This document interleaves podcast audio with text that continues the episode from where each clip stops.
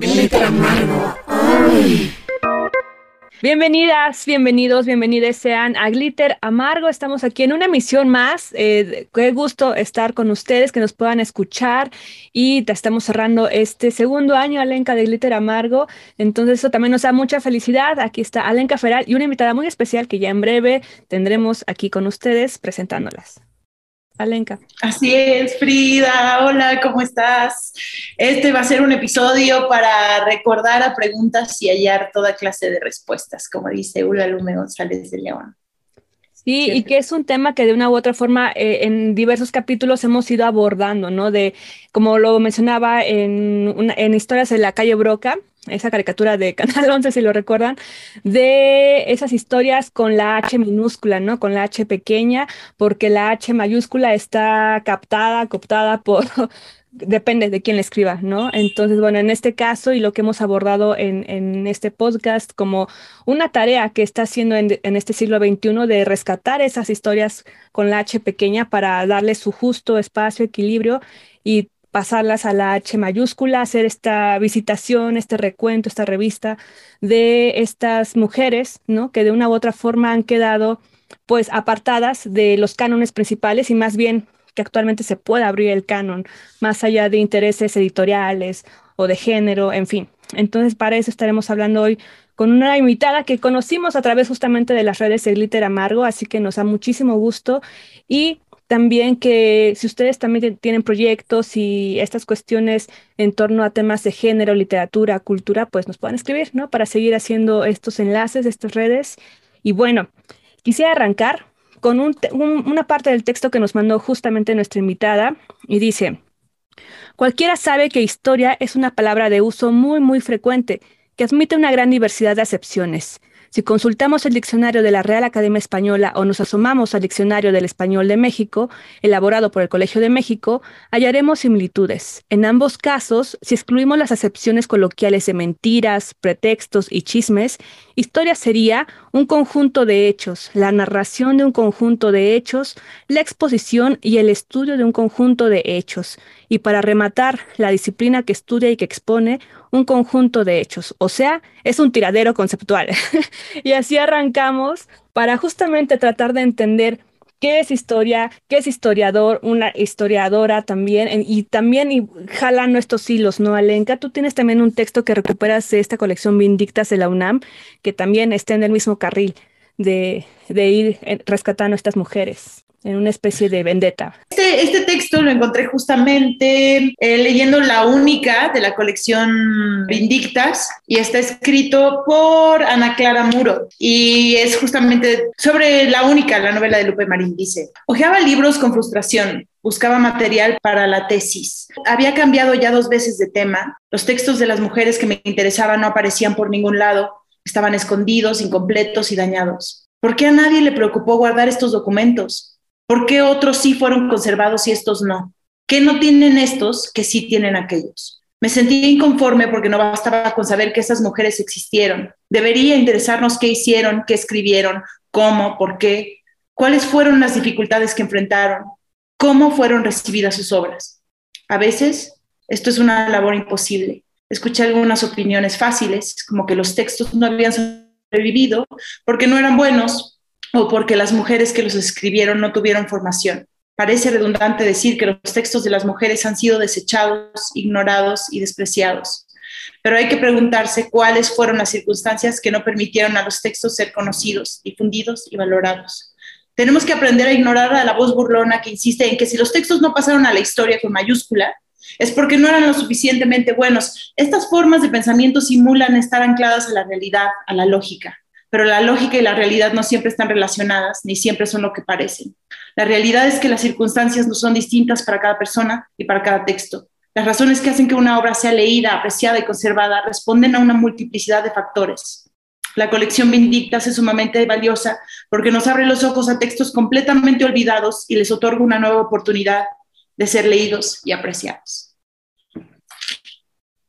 Sí, Alenka, pues justamente esa es la tarea en la que estamos y que de una u otra forma fue justamente las mismas mujeres investigadoras, lectoras, editoras, libreras, en fin, que están en esta tarea. Y ya en estos años recientes hay algunos hombres eh, de repente pudiéramos decir oportunistas que se suman al barco y otros también desde una cuestión genuina, ¿no? Pero, pero bueno, es, es el hecho que está pasando en este año 2019, 2020, 2021, ¿no? Pero finalmente que viene de esta corriente, de este nuevo siglo, que está en búsqueda de recuperar a estas mujeres.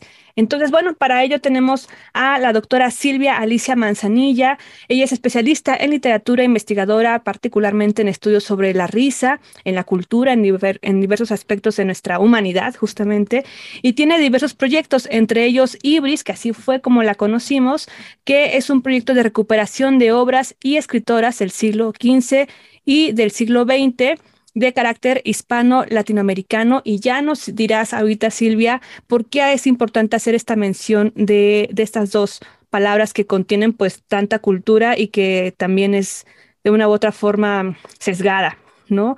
Hablar de lo hispano y hablar de lo latinoamericano. Ella es profesora investigadora del Centro de Investigación Silvio Zavala en Yucatán, así que bienvenida. Gracias por estar aquí en Liter Amargo y, con qué arrancamos, ¿no? Con esto que ya nos decía Lenka, pero también con, algo que tú fuera de la grabación nos decías, esta importancia de, conocer y de incluir lo hispano de lo latinoamericano. Hola ambas, primero que nada quisiera agradecer la oportunidad de estar aquí, de platicar con ustedes em, y de formar parte de Glitter Amargo, que creo que eh, tienen toda esta propuesta muy interesante de discutir sobre problemas muy grandes, pero de una forma eh, amena y también de cómo nos afectan el día a día incluso, o cómo se pueden ver estas grandes discusiones que en ocasiones pensamos que, por ejemplo, de hacer historia literaria, ¿no? que nos incumbe.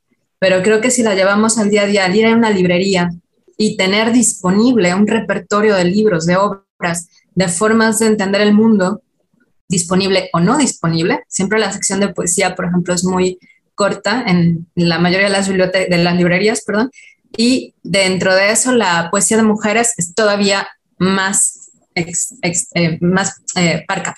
Entonces, bueno, pues les agradezco mucho la invitación y vamos a platicar de eso precisamente, que es la recuperación de la obra de mujeres que en algunos casos están completamente olvidadas, en otros no tan olvidadas, pero son conocidas sobre todo en ciertas regiones, ya sea en su país o en regiones un poco más amplias, por ejemplo, centroamericanas.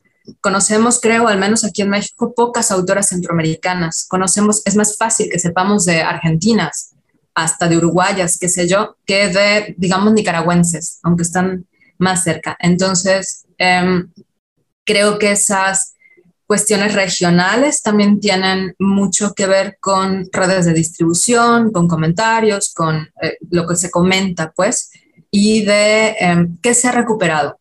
Entonces, cuando hablabas de este asunto de hispano-latinoamericana, está la discusión perpetua que no llegará a ninguna parte y no tiene que llegarlo en realidad, de qué entendemos por la región, zona amplísima de este lado del mar en donde se habla español como primera lengua o históricamente se habló español como primera lengua y que hoy vamos a llamar de diferentes maneras, que son Latinoamérica, haciendo un poquito más de caso a este impulso del siglo XIX, posterior a la expulsión de los españoles de los países hispanoamericanos o estos países que, de los que estamos hablando ahora y que eh, Francia tenía interés en asomar o poner un pie por allá, ¿no? Entonces promovió Francia especialmente el término Latinoamérica. Y España, evidentemente, quiso mantener Hispanoamérica, porque habla de Hispania en primer término, Portugal y España cuando no se habían separado, y después de lo hispánico, que sabemos que incorpora la península hispánica y que sería como mantener un pie simbólicamente todavía acá. Entonces, hay todavía disputas em, sobre cómo es más eh, yo le puse el proyecto de recuperación Ibris, del que vamos a hablar un poco, eh, latinoamericanas y caribeñas, sobre todo para hacer énfasis en, en, las que quedan fuera, incluso en la recuperación hispanoamericana, si nos fijamos en el español como primera lengua. No, eh, no cuento ahorita muchas de las voces del siglo XX porque eh, creo que están un poquito más a mano. Ya hay muchos proyectos muy hermosos, muy potentes que están ya haciendo un fuerte trabajo de estudio, de reedición, como Vindictas, por ejemplo, y demás. Yo me voy más bien a la cosa un tanto ociosa a veces, que es releer las eh, publicaciones periódicas, que de allí he sacado gran parte del material. Entonces yo voy a la inversa de algunos de los proyectos que van a los diccionarios, por ejemplo, y de allí a recuperar a las autoras. Yo lo que hago es leer los periódicos y las revistas porque me gusta, del siglo XIX o del XVIII incluso, y de allí voy construyendo lo de los nombres. Entonces, em, es esta mirada amplia y vamos a conversar un poquito, creo, más adelante de lo que puede surgir de esto. Gracias, bienvenida. Ale, ¿tú tienes alguna pregunta ahorita para arrancar también? Sí, yo voy varias. O sea, por un lado, sí me gustaría como te voy a preguntar un poquito más adelante de dónde, dónde lees estos periódicos que mencionas, dónde los encuentras, si es este, igual en internet o fuera de. Y, pero antes de eso, me gustaría que dijeran, que, habláramos un poquito de, aunque es una pregunta obvia, pero necesaria, ¿por qué las mujeres eh, han estado fuera de la historia? ¿Por qué eh, ha habido esta omisión a veces? Eh, muy a propósito de estas mujeres, por ejemplo, no, ella no es eh, escritora, pero pienso de entrada en Alice Guy. Alice Guy es, es la mujer, es la pionera, directora de cine, de todo, y creo que se le ha omitido, no creo, se le ha omitido deliberadamente. Por cierto, tenemos un episodio sobre, sobre mujeres cineastas que lo pueden buscar por ahí. Hablamos de ella y de, por ejemplo, Guadalupe Marín, ¿no? Que, que, en este libro eh, la, la, la, esta, descubrieron esta novela de la única que está en Vindictas de una manera muy extraña porque eh, había muy pocas copias, era muy difícil de encontrar, pero es a través de, de un artículo em, que, que, hicieron sobre su novela, donde la describen tal cual como una novela, dice que es repugnante, indiscreta y y, es, y, que ella es una virago o marimacha, ¿no? O sea, esto lo digo nada más por lo muy, muy representativo que es, como las palabras que utilizan para describir esta, las cosas que escribe, en este caso esta mujer, pero en general. Y por último dice, pudo darse un barniz de cultura, pero tan leve, y además su libro es, era una chismosa de inagotable verborrea, ¿no? O sea, todo lo que describe el utilizar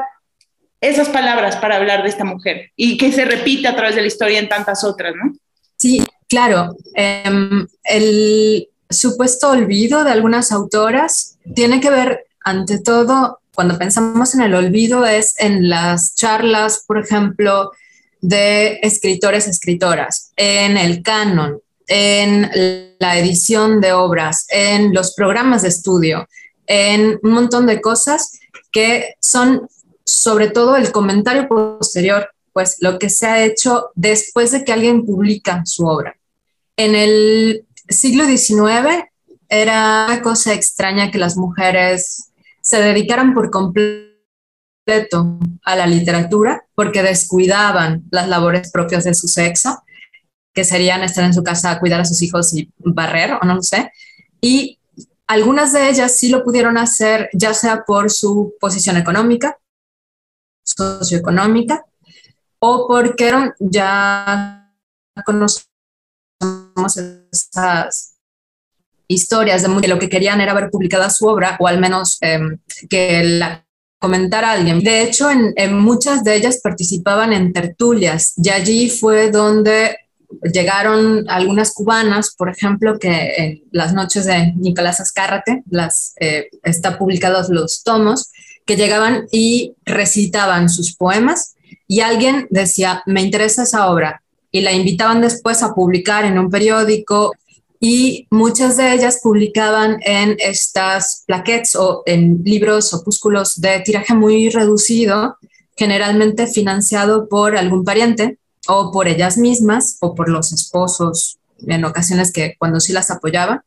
y son casi nulos los casos de mujeres a las que les, una universidad o una institución les publicó la obra en el siglo XIX. A los varones, en cambio, sí que les ocurría con mucha frecuencia. las mujeres tuvieron que andar batallando por espacios, como por ejemplo, hay dos hermanas que son las hermanas Arrué, eh, que cuando fallecen, y es el caso de varias de ellas, cuando fallecen, los parientes dicen, ay, bueno, que escribió sus poemitas, ¿no? Hay que publicarlos. Entonces los reúnen y lo hacen como homenaje luctuoso. Gracias a eso tenemos una parte del testimonio, porque todos los demás quedaron en algún otro sitio. O tenemos el caso de Josefa Acevedo, que hasta donde sabemos escribió muchísimo y antes de morir, ella escribió su necrología defendiéndose un poco de la gente que la criticaba por haber escrito, o sea, por haber publicado obras que fueron sobre biografías de su familia y algunos eh, oráculos, que son estos juegos de salón muy entretenidos, y quemó gran parte de su obra, incluyendo un diario que llevó desde los 15 años y falleció a los 60. Entonces, todos esos documentos se han perdido. Todavía están saliendo algunos, como en el caso de Ida Talavera, que em, al parecer cuando la hija, no sé si está viva todavía, em, empieza a ver quién quiere los poemas de la madre, que además es una gran poeta, dan a un lugar insertos esos textos y dependiendo de las manos a quien lleguen es si los publican o si los guardan, ¿no? Entonces, bueno, esa ha sido También esta cuestión de lo que mencionabas de autopublicarse, ¿no? Esa también ha sido una forma de descartar y de criticar, ah, es que se publicó su propio libro. En el caso de Lupe Marín, que sí es alguien que solo estudió la primaria y que no tenía que es algo que también tomar en cuenta, creo que también nos faltó mencionar un poco, la educación. Las mujeres no tenían el acceso a la, o sea, a veces no podían, si había que priorizar, especialmente si eras de una familia pobre, si tú ibas a estudiar la primaria, la secundaria, o ibas a ir a la universidad, o iba a ser tu hermano, pues iba a ser tu hermano, ¿no? O en general también en familias privilegiadas era lo mismo, no se podía. Pero en ese caso, eh, Anaís Nin, por ejemplo, también se autopublicó. ¿No? O sea, sí con la ayuda, la, la, financió su esposo, pero también ella puso su propia imprenta y es una manera en que las descartan. Sí, claro, el asunto de la educación y no solo que no había dinero en ocasiones para enviarlas, sino que no las aceptaban. Era, estaba prohibido que las mujeres fueran a la universidad. Y está el caso de varias, como eh, Lucia Gamero, por ejemplo, centroamericana, que ella quiso ser médica y no la dejaban, no la dejaban porque estaba prohibido que pudiera ir a la universidad entonces se dedicó a farmacéutica, más bien, y escribió varios textos que están ligados a asesinatos y crímenes. Y entonces va reconstruyendo toda esta parte que tiene que ver con cómo muere alguien y todo este proceso de alguna forma que está ligado a su interés, ¿no? Pero por supuesto, las mujeres tuvieron que educarse en casa o unas a otras, muchas reciben la educación de la madre que de alguna manera aprendió a escribir y le enseña a sus hijas y van ganando poco a poco terreno para hacerlo. Hay casos también tremendos como el de Prudencia Ayala en El Salvador.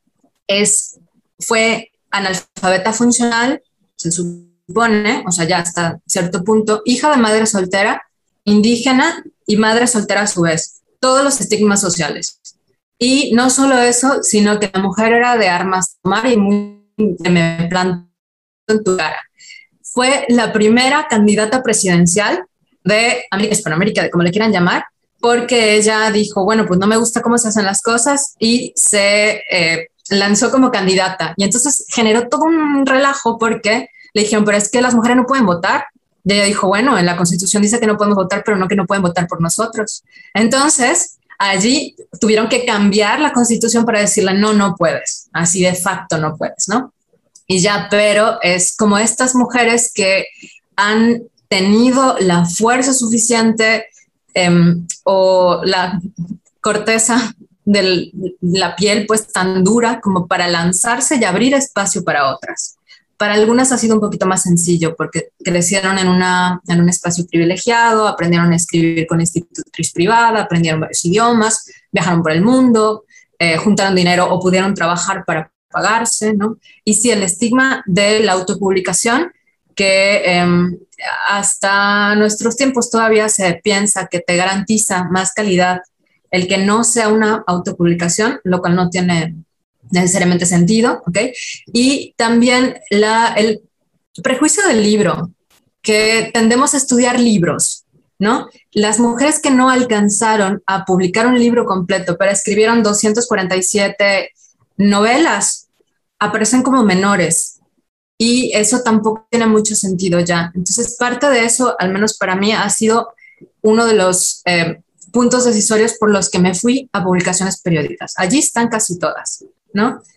Quería mencionar nada más rápidamente que ahora que dices el prejuicio del libro, además de lo que mencionas, me hizo pensar también en el prejuicio, en la forma en cómo se deben escribir las cosas, ¿no? Es como igual esta idea de que hay una manera correcta de escribir. O sea, sí, sí, sí hay una manera correcta de escribir que te enseñan en la universidad, pero también, eh, ¿por qué se descartan esas otras formas? ¿no? O sea, lo veo en especial en este libro de Lupe, que sí es un libro que sí, hay muchas cuestiones. Se le criticaba, por ejemplo, mucho que en vez de decir los surrealistas, decía los surrealistas, o que pronunciaba palabras que eran en francés o en, o, en otro idioma de manera mal o literal, y es ya como una manera de descartar, como que hay una manera correcta de hacer las cosas, como la ortodoxia, que va descartando todo lo demás, que al final esta contracultura que se va a volver la cultura más adelante, ¿no? Entonces, ¿qué es para nosotros escribir bien?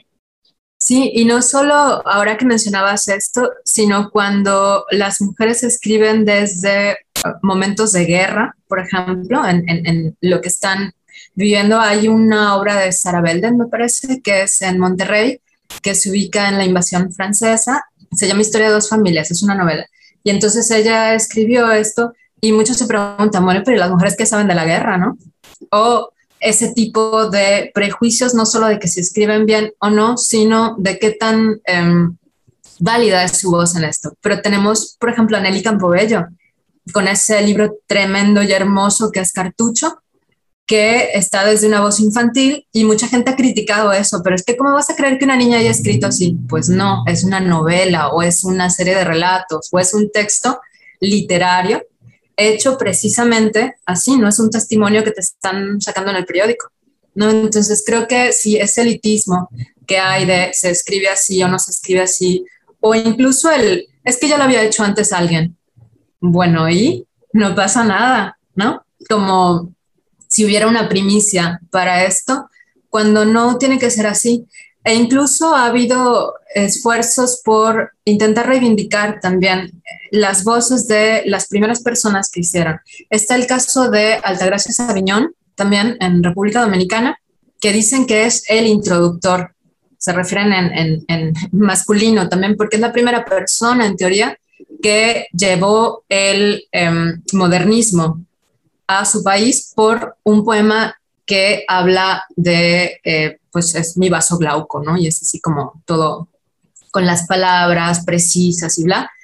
Y Altagracia Sabiñón ha sido totalmente olvidada y de hecho me parece que falleció en un hospital psiquiátrico, olvidada de todo el mundo. Y em, esas eh, recuperaciones como del primero, la primera que hizo en tal país, creo que restan un poco también de la riqueza que pueda haber y no solo eso, sino el por qué tendríamos que seguir el mismo camino. Ha habido un esfuerzo igual por eh, tratar de ver cuáles fueron las mujeres del, del, modernismo, por ejemplo.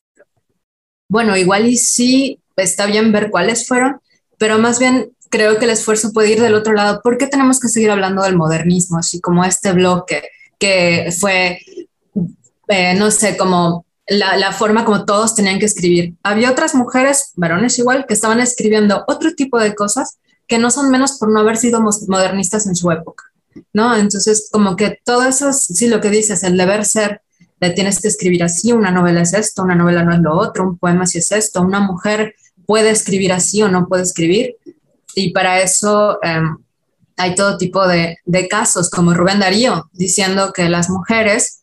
Eh, de las plumíferas las llaman, ¿no? Sus compañeras de pluma, que no le, no le son gratas. Dice, ¿por qué me son tan poco gran, gratas? Y habla de Corinas Cursis y Safos de Hojaldre, cuando no le gustan ni Corina ni Safo, ¿ya? Entonces, doble insulto. Y dice así muy sacado de, de la pena que pues no le encantan porque son feas, básicamente. Y las feministas son jamonas, dice Don Rubén Darío, ¿no?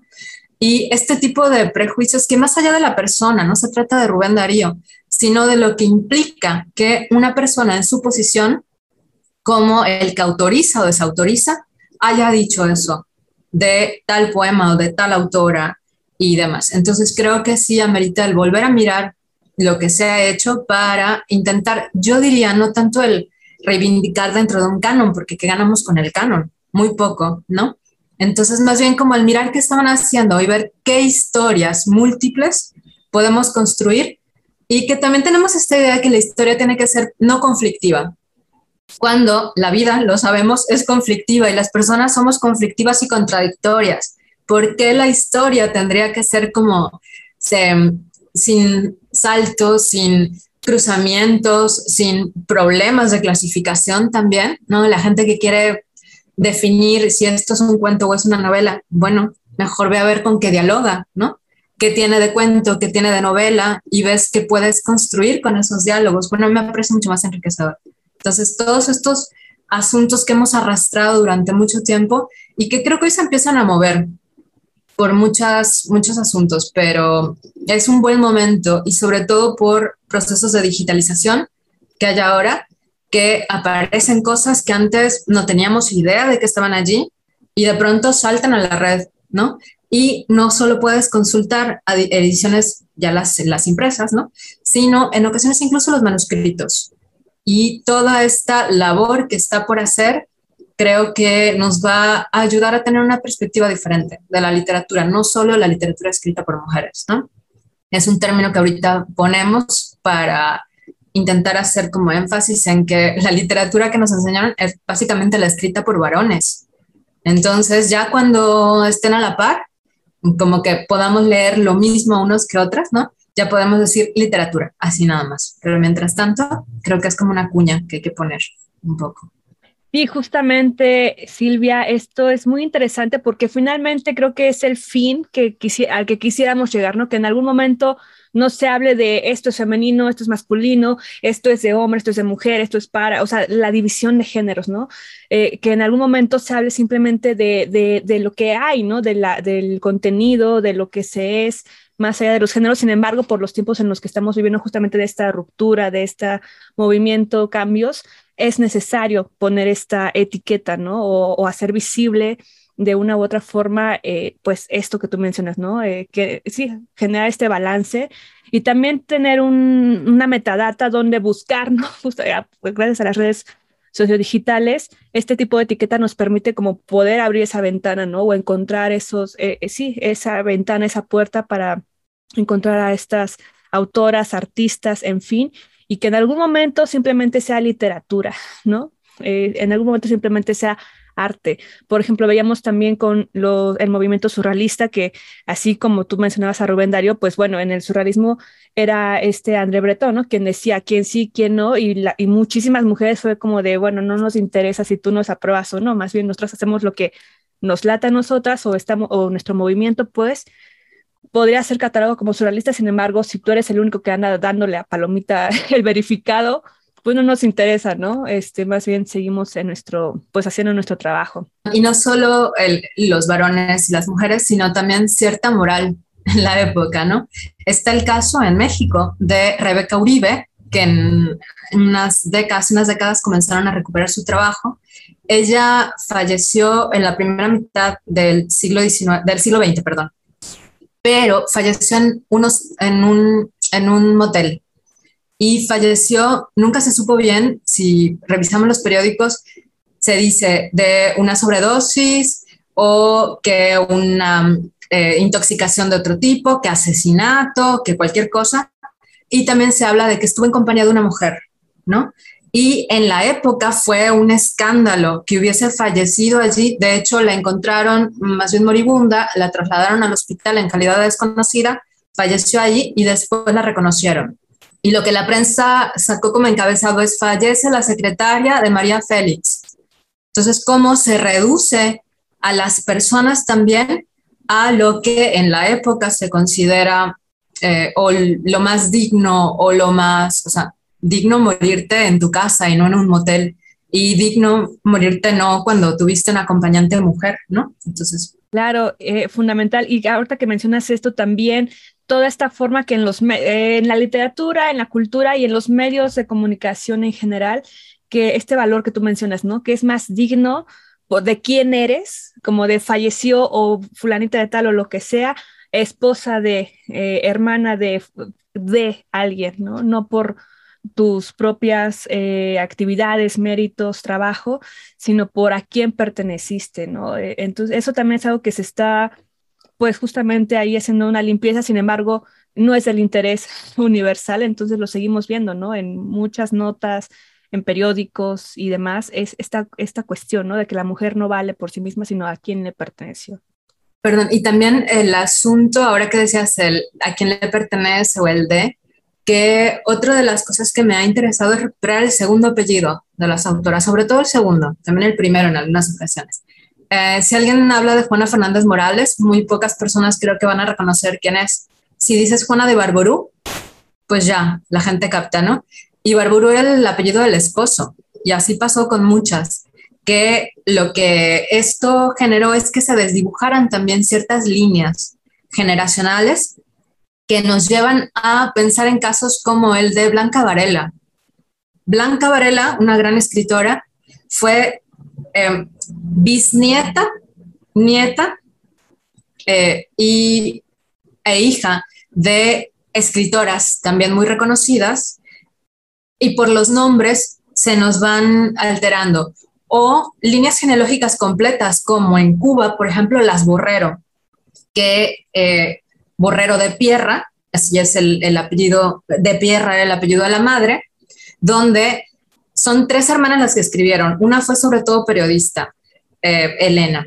Luego estaban Dulce María y Juana Borrero, que creo que es la que más suena. Además, la madre fue escritora, la tía paterna fue escritora, la tía materna fue escritora, la prima fue escritora y todas estuvieron emparentadas con Gertrudis Gómez Avellaneda, con eh, Bernal también y con otras más. Entonces, si vamos perdiendo el, apellido de muchas de ellas, como pasa con varias generaciones, dejamos de hacer también estas otras redes que tienen que ver con cierta forma también con disponibilidad, recursos, medios, o sea, son familias completas que escriben, pero igual de que siempre han estado allí. En México está el caso también de Guadalupe Calderón, que era hermana del famoso eh, escritor del, virreinato, y em, hay muchísimas otras mujeres que son hermanas de, primas de, hijas de, parientas de, esposas, sobre todo de, y que a veces a ellas o las editan porque fueron la pareja de algún varón importante o las olvidan porque fueron la pareja de un varón importante. Está un caso muy extraño en Costa Rica de una autora que se llama Rosa Corrales y pasa eh, a la posteridad más bien como Rosa de Chavarría en ocasiones o como Rosa Corrales de Chavarría. Pero allí es muy interesante porque el matrimonio, ambos escribían, Elísima eh, de Chavarría. Y él es súper famoso, hay fotos de él hasta de tres años y de ella no hay datos sobre nacimiento y muerte, no concretos.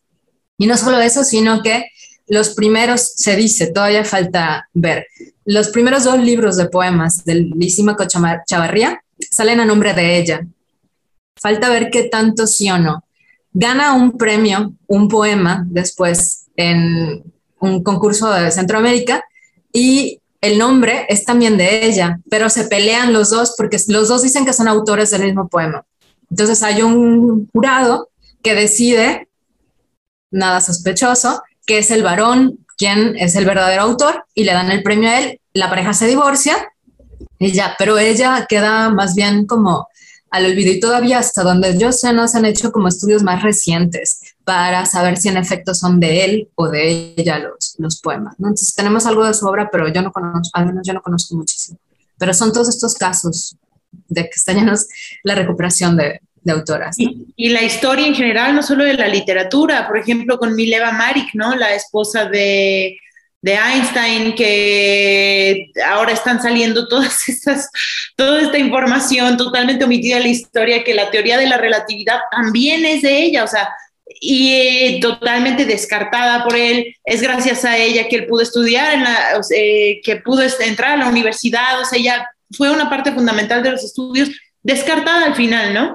Y lo mismo con Fanny Mendelssohn, eh, la, la compositora hermana de Félix Mendelssohn, que de plano ella, como tú mencionas, su papá le prohibió dedicarse a la música y su hermano le robó parte de sus obras. ¿Y por qué? Pues porque no puedes ser una mujer y opacar a tu hermano. O sea, nos haces quedar mal a todos y jodes a la familia. Entonces ella tenía que publicar con un seudónimo y solo cierta música de cámara para no opacar al hermano.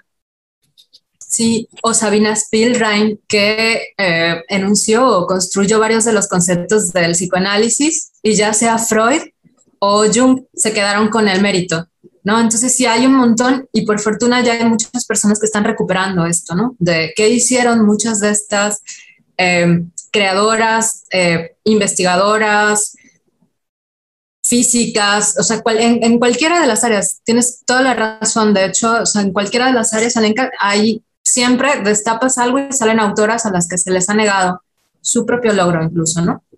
Claro, eh, también tenemos el caso, no sé si lo hemos hablado en otro, en otro episodio, Ale, pero de Margaret Kane, es mejor conocida por este nombre, ella es Peggy Doris Hawkins, quien fue una pintora justamente de la del medio siglo, del año, de, perdón, como de los años 40, 50 eh, del siglo pasado, que era característica su pintura por los ojos grandes, ¿no? Entonces ella pintaba, tuvo un esposo y ese esposo fue el que firmaba y, le, entraron a juicio, ¿no? Justamente porque al momento de que vio que estaba haciéndolo pues por una cuestión completamente eh, egoísta y de ser popular y demás, pues es que le dijo, oye, es que tú no estás dando ni siquiera crédito de lo que estoy haciendo, ¿no? Es, lo estás haciendo pasar por tu obra. Bueno, se fueron a juicio y ahí sí le dieron nada más porque los pusieron a pintar en vivo en el juicio, le dieron el, crédito a ella, ¿no? Pero si no, todo estaba ahí para, para dárselo a, él, ¿no? El, crédito. Y bueno, finalmente la historia pasa con este apellido de, del hombre, ¿no? Entonces, bueno, también esas son cuestiones importantes que de una u otra forma eh, a la fecha no vamos recuperando.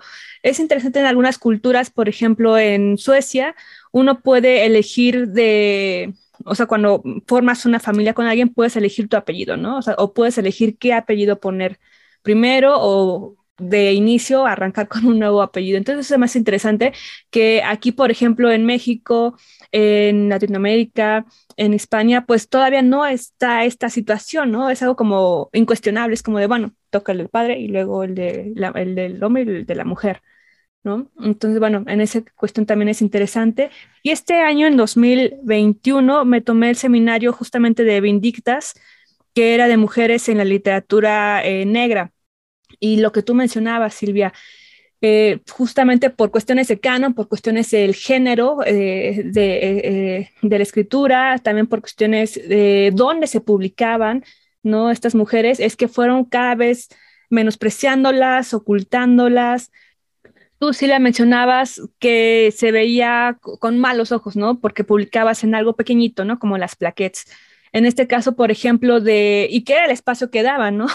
En este caso, por ejemplo, de la literatura policíaca, donde mujeres de, del siglo anterior e incluso eh, ante anterior estaban publicando este tipo de literatura de crimen, ahora sí que de crimen y castigo, eh, de mujeres sensuales, mujeres liberales, incluso para la época, se les veía muy mal y el espacio al que se les daba era este, el, el Pulp Fiction, ¿no? Justamente este papel pues muy barato, eh, sin mucha inversión y, por, y nada más por esas cuestiones, por el género y por ser mujer, era como, no, pues, pues publica por ahí, ¿no? En un periodiquito ahí de, como decían, de mala monta. Entonces, bueno, de ahí se fueron también, o sea, las iban segregando, ¿no?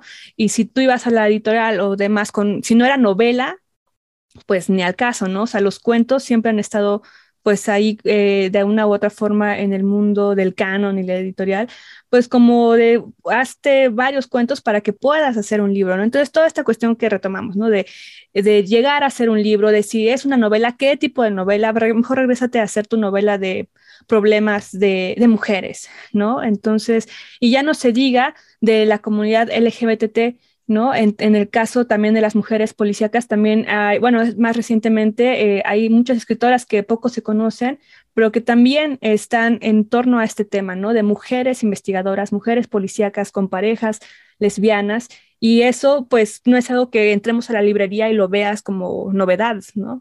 hay novedad otra vez, nuevamente, este, Octavio Paz, ¿no? Silvia.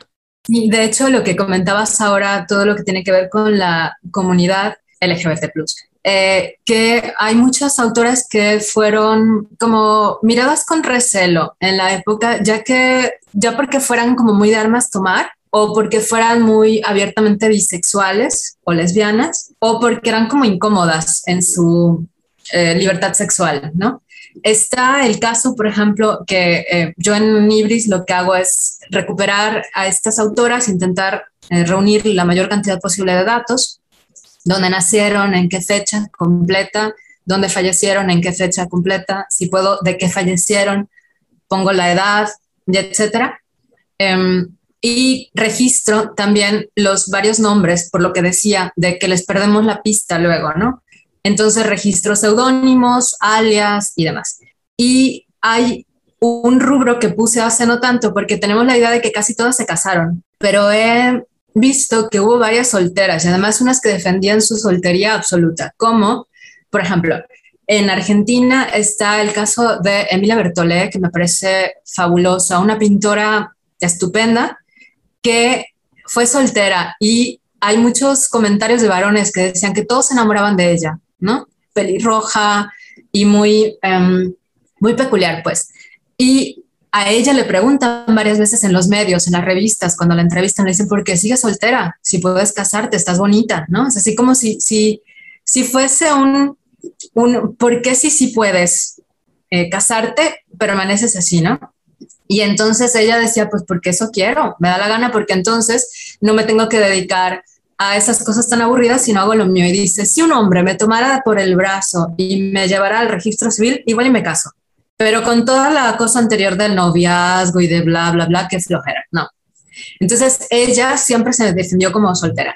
Y hubo otras más como María Elena Walsh, por ejemplo, que cuando yo iba a poner si era casado o soltera, pues no se casó en realidad, pero vivió treinta y tantos años con una mujer. Entonces me sentí muy mal de poner soltera, o sea, porque sí, en, en términos civiles fue soltera, pero tuve que poner una marca allí porque todas esas autoras que hicieron vida con mujeres ya fuera vida de pareja muy eh, establecida o de otra forma, como por ejemplo hay una argentina que es Salvadora Medina Rubia, que escritora igual aguerrida, tuvo un periódico y la, lo llevaba con su esposo y la miraban muy mal porque ella se metía en cosas políticas fuertes. De hecho, eh, se dice que creo que él ya había fallecido, que pasan con una metralleta a las oficinas de ella y disparan así rafagazos. Y dicen las malas lenguas que se queda una bala en la pared. Y bueno, que ella la saca y se hace una pulsera con eso, ¿no? Y sale a la calle, así como muy de, ¿verdad? Y cuando salen las notas del fallecimiento de esta mujer, lo que algunas dicen, incluyendo a otra autora argentina, cuyo nombre no recuerdo ahorita, que ponía, le gustan la magia negra y ambos sexos. Y así como, forma peculiar de ponerlo, ¿no? La magia negra y ambos sexos. Entonces, todo esta, este peso que hay y que todavía se cree como si fuese algo malo que dijéramos fue lesbiana, ¿no? O fue bisexual. Y es como, pero eso no, no tendría que decirse o no en voz alta. Y también al momento de revisar la obra, que asumimos la heterosexualidad obligatoria, ¿no? Si hay un poema escrito por una mujer que habla sobre un varón, o sea, decimos, ah, pues sí, está muy bien, ese título propio, ¿no? Y si hay una voz allí no marcada que habla sobre deseo sexual por otra mujer, asumimos que está siendo la voz de varón, ¿no? Entonces, como que todo este peso que hay todavía es muy fuerte. Es tan, es, tan es así que hasta el día de hoy eh, los poemas que Sor Juana escribió para la virreina son como todavía no se sabe hasta la fecha, ¿no? Es claro, sí eran de amor, ¿no? Se tiene mucho miedo a decir sí. Es que está en un billete, por Dios, no se puede. la tenemos en billetes y Octavio Paz la quería, no, no puede ser, no podemos hacer esa grosería a ese pobre hombre. Pero algo que me gustaría también recalcar ahora que estamos de eso, es pensar, o sea, porque lo pienso mucho desde que empezamos el episodio, digo, el valor de estas mujeres, el valor de estas mujeres de ponerse a escribir, en épocas donde estaba prohibido, donde sus papás los molestaban, donde no tenían la educación y la formación para hacerlo, y aún así buscar cómo publicaban sus cosas y ser estas mujeres que decir, pues a mí me gustan las mujeres, se, se requería de tanta fuerza y de una lucha constante, si de por sí a uno le abruma la vida en esta época, ¿no? Y desde el feminismo, de las otredades, es como una cuestión difícil. Imagínense, o sea, todo este valor que requería, esta fuerza casi sobrenatural de, salir de ahí, ¿no? Claro. Y ahorita retomando lo que también mencionaba Silvia de, de, esas cuestiones que se hacen de si, bueno, y si estás casada con un hombre o y tu hombre, qué onda, y esas cuestiones no, no, no se han superado, ¿no? A la fecha, voy a mencionar un ejemplo muy popular, pero de un personaje un tanto polémico, ¿no? Que es esta cantante Taylor Swift, donde después de haber ganado un premio, le, una, reportera le pregunta, oye, después de este premio vas a regresar a casa con varios hombres, ¿no? Y le dice, no, me voy a ir con mis amigos y luego voy a regresar a mi casa con mi gato, ¿no? Entonces, y, que también ha cuestionado a muchas de estas entrevistas, ¿no? Como de yo por ser mujer, bueno, entre muchas otras actrices y demás personajes, ¿no? Pero justamente dice, eh, si yo fuera hombre, porque no me preguntarían de y cuándo los hijos y qué pienso de la maternidad y si con los hombres y que cómo está mi vestido, quién me diseñó esta onda, ¿no? Dice, entonces, ¿qué onda, no? Eso también es una lucha que Scarlett Johansson, por ejemplo, digo, por hablar de estas mujeres con mucho foco eh, y que cada una tendrá su cuestión polémica, ¿no? Pero, pero es, es una cuestión que no se ha superado. En este siglo siguen nos sigue y ahorita se acercan las fechas navideñas, fechas donde te encuentras con todas las familias y vienen estas preguntas, ¿no? Eh, particularmente para las mujeres y particularmente también para, para hombres, ¿no? Que son sexodivergentes o de otras cuestiones en las que también hay unas, unos cuestionamientos como de la policía de la moral, ¿no? Entonces, eh, pues bueno, una invitación a que estas generaciones que nos estamos construyendo y las que vienen, pues e, e, evolucionemos en ese sentido. También mencionábamos, eh, sí, Silvia, eh, mencionábamos, por ejemplo, que en siglos anteriores, en el pasado, se le mencionaba a las poetas como poetisas, ¿no? Entonces, cuando con esta cuestión también de, de, hacer menos, ¿no? Como tú no eres una poeta, eres una poetisa y es como, ¿qué, qué, qué está pasando, no? Y también está dentro de lo que comentan son estas expectativas que hay de la, lo que es ser mujer, lo que les gusta a las mujeres, lo que escriben las mujeres, lo que demás, demás, que se ha construido históricamente en gran medida por estos prejuicios de varones, sobre todo, que por ejemplo se puede ver en algunas recuperaciones del siglo XIX. Hay una autora que es nacida en España, pero nacionalizada guatemalteca, que es eh, Josefa García Granados, que era hermana de quien fue presidente de la República, ¿no? Entonces era así como, ¿cómo va a ser que la hermana del presidente sea una guarra absoluta? Porque la mujer escribe una serie de poemas de corte romántico, a la luna, balijo, bla, y tiene también en coautoría un poema que es una apología del sexo con todas las palabras explícitas, en la primera mitad del siglo XIX.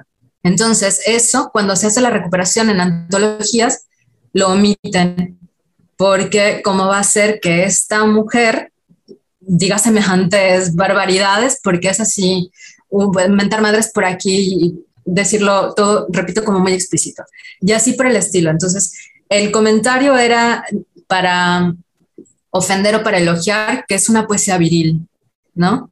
O una, un cerebro viril, dice también Rubén Darío, sobre las españolas, sobre todo. Entonces, Pardo Bazán, Arenal, le parecen eh, cerebros viriles. Y eso sería como para decir, sí, sí vale la pena. O, en el caso de algunas, es, demasiado viril su voz. Entonces, no puede ser porque como una mujer va a escribir por el estilo. Sí, y, eso me hace pensar también lo que, lo que mencionabas de, de, de, eh, escrito, escritura de mujeres, libros de mujeres hasta también las mujeres han caído en ese juego. Por ejemplo, Marguerite Yourcenar, eh, que es esta escritora tan importante, eh, ella misma decía como, sí es importante que haya más este, libros escritos por mujeres y literatura de mujeres. Yo no soy mujer, en ese aspecto, ¿no? O sea, decía, yo no soy, o sea, yo soy, yo escribo como hombre, de alguna manera era, lo que ella quería decir. Y es una manera como de también caer en ello y hacia el cierre del programa, a mí, mi opinión, mi opinión personal, pero em, que creo que, que, es importante mencionarlo en esto y en el feminismo en general y estos movimientos, es decir, no quiero ser no, no queremos ser parte de tu club. No se trata de que tú me incluyas en tu versión de la historia y me quieras meter en esas ideas de hombres, historia con H, la historia de los hombres. No, no, no, no queremos acceder a tu club de Toby. No se trata de eso. Se trata de nosotros crear este otro espacio, esta otra plataforma, no la tuya, ¿no? Que, que, a veces caemos, creo que Marguerite, que yo la amo, me encantan sus libros, es querer acceder a yo soy de esas pocas mujeres, que es esa lectura que tenemos todas las mujeres cuando, no, yo me juntaba con hombres adolescentes, porque las mujeres, o sea, esta lectura que teníamos de que era mejor estar del lado de ellos, que ya estamos eh, aprendiendo que no es por ahí y deshaciéndonos de esos eh, prejuicios y marcas que nos fueron dejando, decir, yo este estamos en otro espacio, queremos, vamos a crear algo totalmente distinto, ¿no? Sí, definitivamente es importante esto que mencionas porque tú lo, acabas de decir, sí, hay, todas hemos pasado por ese momento en el que, bueno, no digo, no por generalizar, pero en el momento en el que dices, no las entiendo, me llevo mejor con los hombres, no entiendo a, mi, a, mis colegas, a mujeres, somos muy problemáticas, eh, con los hombres es más, no sé, seco, rápido la cosa, ¿no? Pero eso también es algo que hemos ido trabajando de por qué decimos eso, ¿no? y de estos clubs de Tobis, donde, bueno, eso es por la pequeña Lulu, ¿no? Que justamente uno de sus amiguitos hacia su casita del árbol y, si desea solamente hombres y bueno, de ahí sale eh, la palabra del club de Toby por si hay nuevas generaciones que no ubican ese, ese concepto, ¿no? Pero bueno, es eso, ¿no? Eh, es hacer nuestros propios clubs e incluso hacer, eh, bueno, tanto de una forma segura, ¿no? Por pues, diversas cuestiones, pero también donde se pueda dialogar de una forma más transversal, creo que también es uno de los objetivos para que en el futuro justamente podamos pues ir dejando poco a poco el separatismo, ¿no? Para más bien tener un diálogo pues con el contenido como es, ¿no? Y, de ahí poder también escribir ya sin un, sin un peso encima de, pues de esto, ¿no? De tengo que separarme de aquí o, porque es una nueva carga, ¿no? También como de no puedo irme por acá porque si no ya estoy eh, traicionando, qué sé yo, ¿no?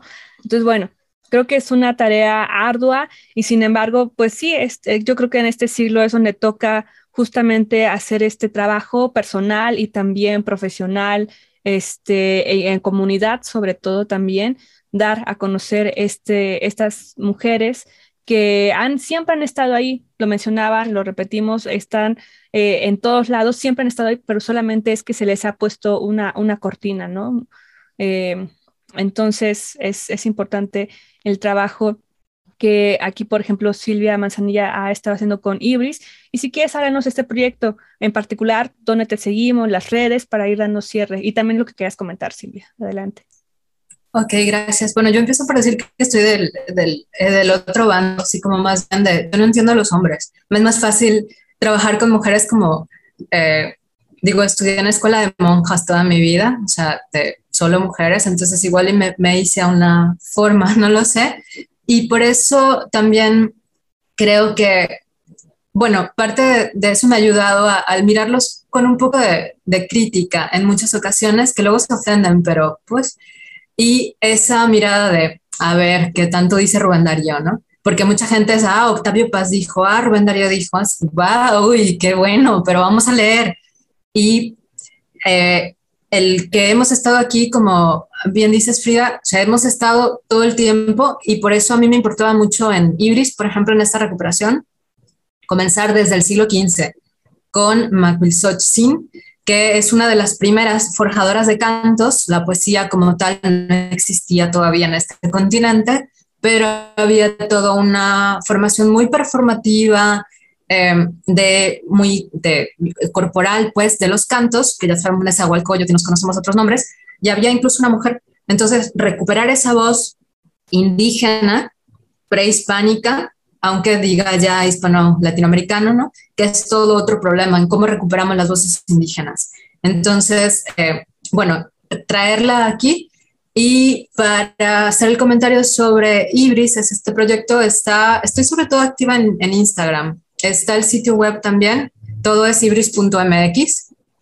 Y en Facebook, igual, aunque me sumo un poquito menos a, a, Facebook, lo que hago allí o intento hacer en este esfuerzo por proteger nuestro presente con estas mujeres, con su historia, con su obra poética, sobre todo, es más fácil transcribir un poema que una novela y es más, eh, es más amable en Instagram eh, como un texto corto, que es una invitación a la lectura. Entonces publico efemérides, sobre todo, publico un fragmento de obra porque en ocasiones nos dicen, esta mujer fue tal, tal, tal, pero no conocemos la obra. Entonces a mí me parece muy importante ir directo a eso. Entonces yo lo que intento es canalizar. Y además estoy haciendo bases de datos, le asigno identificador único a cada autora para que si tiene 20 seudónimos como eh, Soledad Acosta, no importa, todos remiten a la misma autora. Y mi idea es hacer esta gran base de datos donde luego tú puedes decir, por ejemplo, quiero saber qué autoras publicaron un soneto o qué sonetos se publicaron de las autoras entre 1853 y 1915. Y te aparezca rápido, porque pues para eso están las bases de datos, ¿no? Y tenemos ahora bases de datos muy potentes que puedan hacer eso y mandarnos directamente a donde podemos leer la obra. También como intentar presentar cuentistas, un poco de las novelistas, un poco más complicado decía, y no tengo tampoco todo el tiempo del mundo como para transcribir. Entonces, eh, son como estas propuestas de invitación a la lectura. Y además hago algunas sociedades como eh, lectura en voz alta, que me importa mucho el actualizar con el cuerpo, ¿no? Esos poemas que muchas veces no suenan en silencio, pero me ha parecido siempre muy hermoso el cómo podemos leer tan distinto las obras y cómo a alguien algo que le parece de risa, a alguien le parece así como tristísimo y se nota en el tono. Y no solo eso, sino los acentos, igual que son, bueno, yo soy de Yucatán, entonces eh, el, el, típico estereotipo con el acento yucateco, y que me parece que enriquecen también las lecturas. O el que dicen lees bien o lees mal, bueno, pues no sé. Entonces he invitado a algunas personas a leer poemas, están allí en, en, línea también, en una sección que le puse cuerpo al cuerpo. En otras hago yo sociedades como leer bajito, ¿no? Y cómo cambia tu lectura, con, o sea, el, la comprensión que tienes cuando te leen como en susurro. O pongo... Eh, lectura de inteligencias artificiales, ¿no? De estas voces que te leen y saber cómo lee una computadora, ¿no? Y etcétera, porque eso tiene que ver también con signos ortográficos y demás. Pongo también eh, algunas de las citas infamantes que encuentro. Dos veces cito a Darío en una casi idéntica, por eso lo he recuperado ahora. Eh, ya varios autores, Mariátegui, por ejemplo, ya unos más que son como considerados de primera línea ahora, diciendo infamias absolutas. Y le puse oye esa patanada y la leo y luego tergiverso la voz para que no que parezca de hombre, porque quiero que se, se escuche impostada. Pero eh, como el señalar estas frases sexistas de editores, de críticos, de historiadores y demás, para hacer ese señalamiento, pero desde la risa, porque podemos, tenemos mil motivos para estar enojadas, pero está como más padre el decir, bueno, te ríes un poco, pero allí está, ¿no? Como que clavando. Entonces, he ido abierto, abriendo estas, eh, ido abriendo estas secciones para poder compartir este primer acercamiento y bueno, además estoy de, de fiesta con Ibris porque mañana cumple un año ya el proyecto de la primera publicación, así que lo celebro con ustedes en Glitter Amargo. Muchísimas gracias, Silvia, y muchas felicidades por este año. Eh, entonces también este, muchas, muchas felicidades que vengan otros y qué importante trabajo y labor que estás haciendo. También saber si, si ya está disponible esta base de datos que nos mencionas o la, cuando la tengas, nos das todos los datos para, para poder usarla, porque qué importante es tener este tipo de buscadores, ¿no? Que, particularmente ya tienen una visión pues mucho más actualizada y, sabiendo, ¿no? Cuáles son las búsquedas que, que en estos tiempos se están generando porque son la fuente, ¿no? Para muchos proyectos de investigación también. Alex. Sí, muchísimas gracias, Silvia, por esto que estás haciendo. Yo disfruto, a mí me encanta la poesía y cuando descubrí tu proyecto me, me fascinó porque además En serio, em, yo sé que varias personas que escuchan este programa también les gusta la poesía, lo he visto por ahí. es un espacio, he descubierto muchísimas poetas que ni idea, ¿sabes? Que existían y eso es súper importante. Entonces, muchas gracias. Y esto que dices del humor, de qué, qué, qué, revolucionario también potencial tiene el sentido del humor. Muchas gracias por eso. Eh, ya será otro programa que podamos dedicar a eso. Muchas gracias a ustedes. Disfruté mucho la charla y pues allí está Ibris también para lo que, lo que quieran seguir dialogando. Muchas gracias. Pues nos despedimos, estuvimos aquí con Silvia Alicia Manzanilla, ella es doctora especialista en literatura, es investigadora particularmente en estudios sobre la risa y que ya está invitadísima para otro programa donde abordemos este, este tema eh, muy interesante. Tienes diversos proyectos, entre ellos justamente este que nos presentaste hoy, Ibris. Y bueno, sigan en la pista en Instagram particularmente, pero también en otros espacios la pueden encontrar. Así que nos despedimos, esto fue Literamargo, Amargo, Alenca Feral, muchísimas gracias, qué gusto. Gracias, adiós, hasta la próxima. Silvia, hasta, hasta la próxima. Nos escuchamos. Glitter amargo.